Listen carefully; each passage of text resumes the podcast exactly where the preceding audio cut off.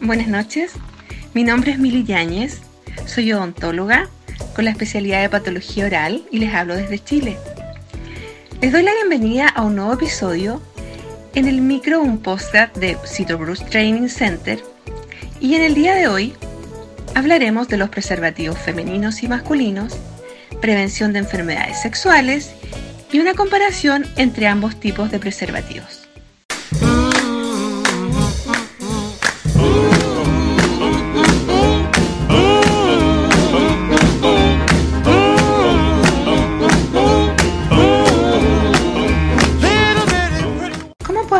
Infección de transmisión sexual.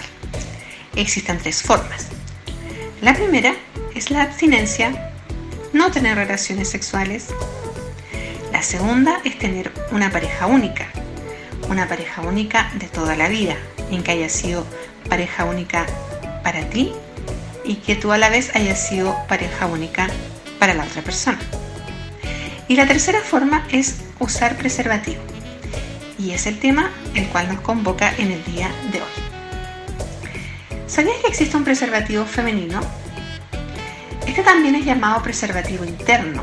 Es un dispositivo de control de natalidad que actúa como una barrera que evita que los espermatozoides ingresen al útero.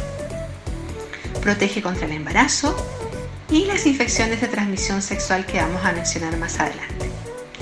El preservativo femenino es como una bolsa suave y holgada con un anillo en cada extremo.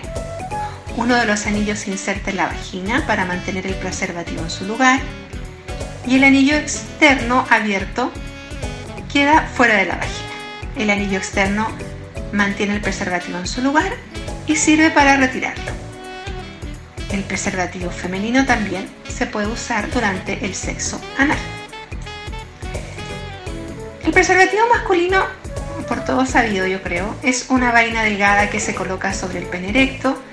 Si permanece en su lugar durante la relación sexual, sexo oral o sexo anal, el preservativo masculino es una forma eficaz de protegerte y proteger a tu pareja de infecciones de transmisión sexual.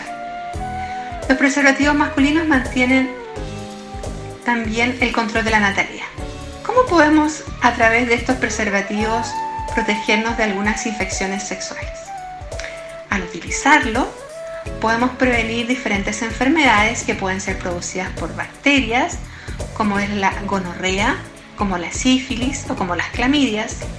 También nos protege de parásitos, como lo es la tricomoniasis. También nos puede proteger de virus.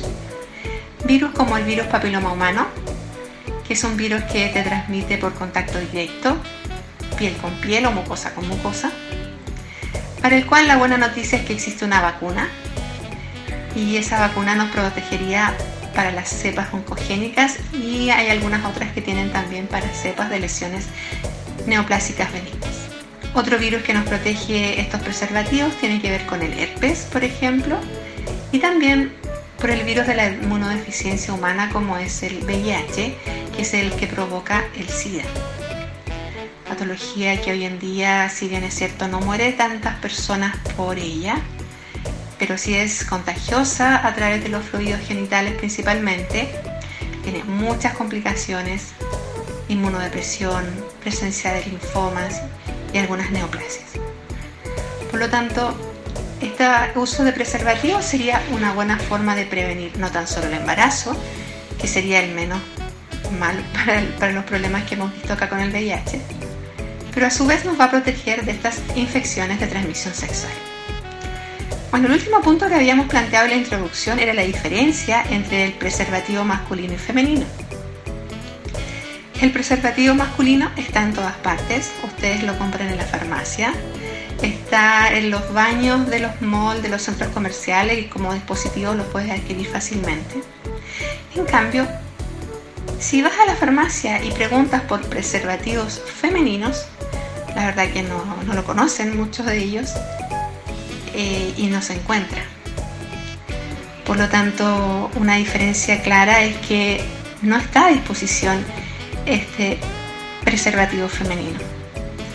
Un detalle dentro de estos preservativos es también otro producto que se ofrece en internet que tiene que ver con una lámina de látex que se coloca sobre la superficie genital femenina para realizar sexo oral.